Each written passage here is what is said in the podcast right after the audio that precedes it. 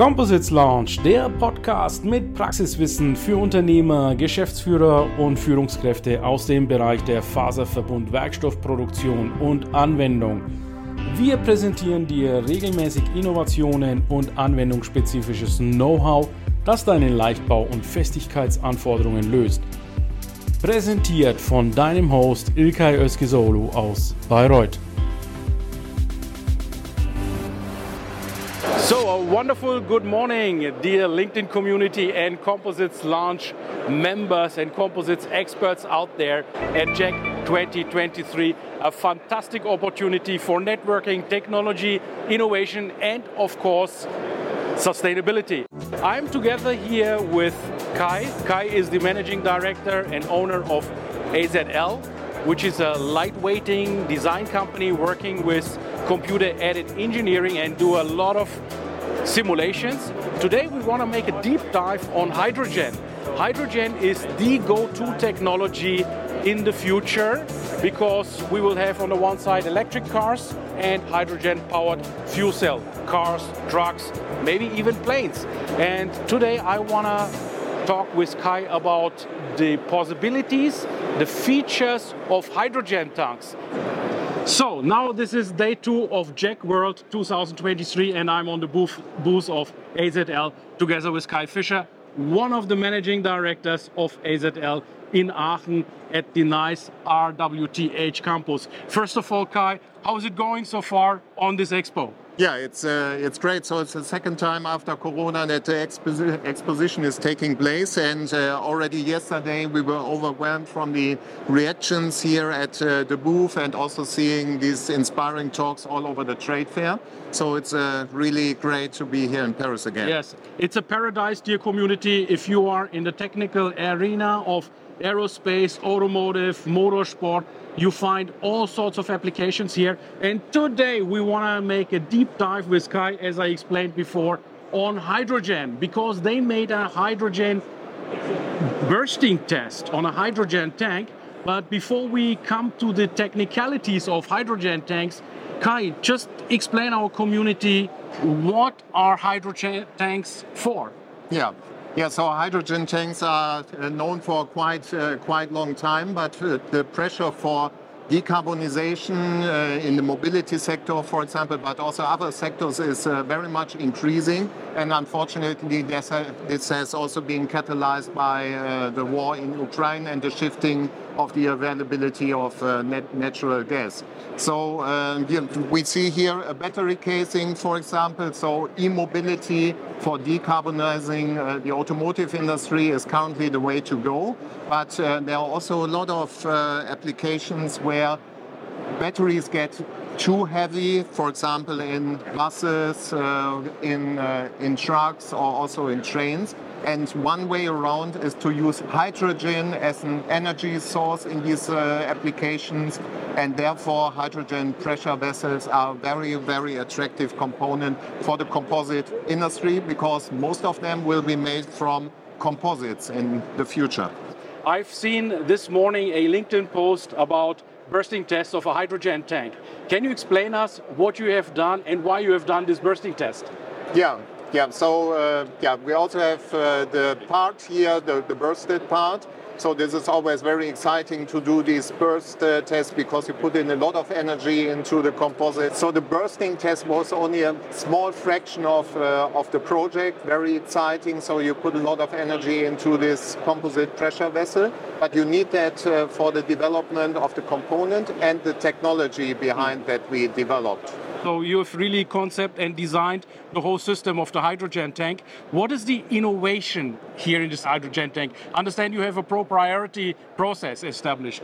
Yeah, that's uh, that's right. Together with our par uh, partner Aramco, uh, we were working on increasing the efficiency in production of these hydrogen tanks. So the, the, tanks are very expensive because you put in a lot of carbon fiber material and it's a quite long lasting production process. And the innovation behind is that we can now speed up the winding process, in this case to 8 meter per second uh, for the winding, and that increases uh, productivity. So it's very fast. The takt times are very short.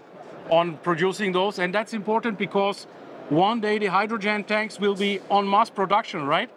Yeah, they are already on mass production, but if we see uh, the development uh, for, for the tank markets, that can be in a significant range, uh, like we see in the carbon fiber consumption for the wind, for the aerospace uh, industry today. So uh, today, a lot of companies are active in this field, and they are constantly ramping up their production to meet the requirements and to uh, feed the needed number of tanks into the end user applications in the future.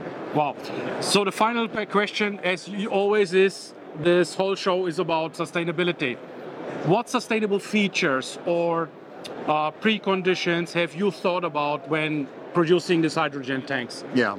Yeah, so you also see here in the back where we are talking, future sustainable mobility is of course very important for the composite industry. So we are serving these needs on uh, various levels in all our applications. Sustainability and cost is always the lead uh, measure. And for the hydrogen tank, sustainability directly also relates to the cost because the costs are mostly determined by the composite material you put into the vessel and by our technology, we can also get more effective in the material consumption. And less material, of course, needs less cost, but directly also more sustainability.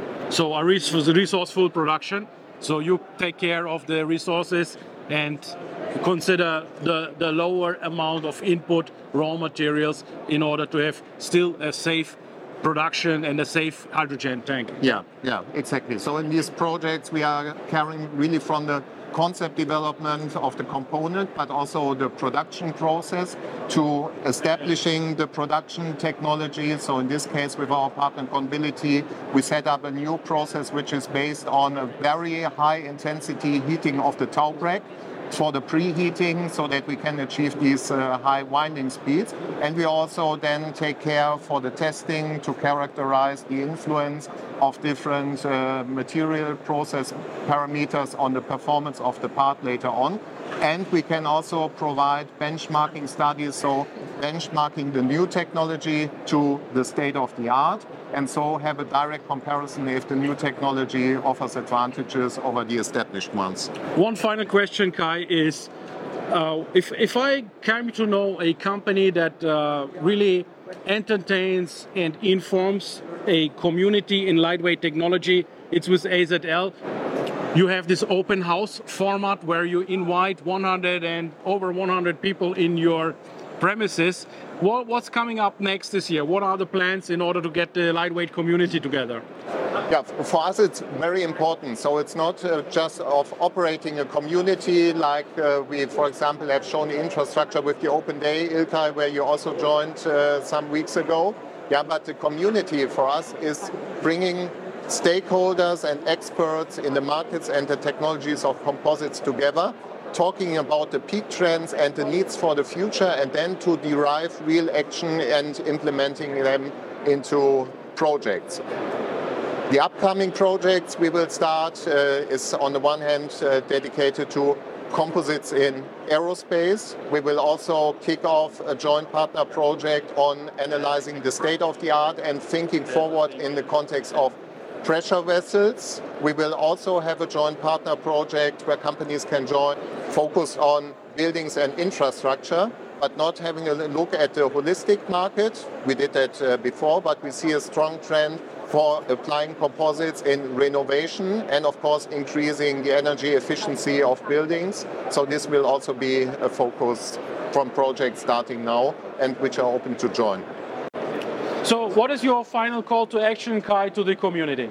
Yeah, the final call to action in the community is composites is so such a fantastic material, but you always have to think out of the box. It's not taking a material and form it. It's about combining materials. It's in understanding uh, components. So I think that's what the composite community makes it out. That there's such a strong collaboration, and um, as we see, for example, carbon fiber composites still rising. Also after some breakdown uh, in 2022 due to the limited numbers of automotive registrations and manufacturing. Also, the other composites are a little bit under pressure, but I'm pretty sure this will now with the harmonization of the value chains uh, definitely change.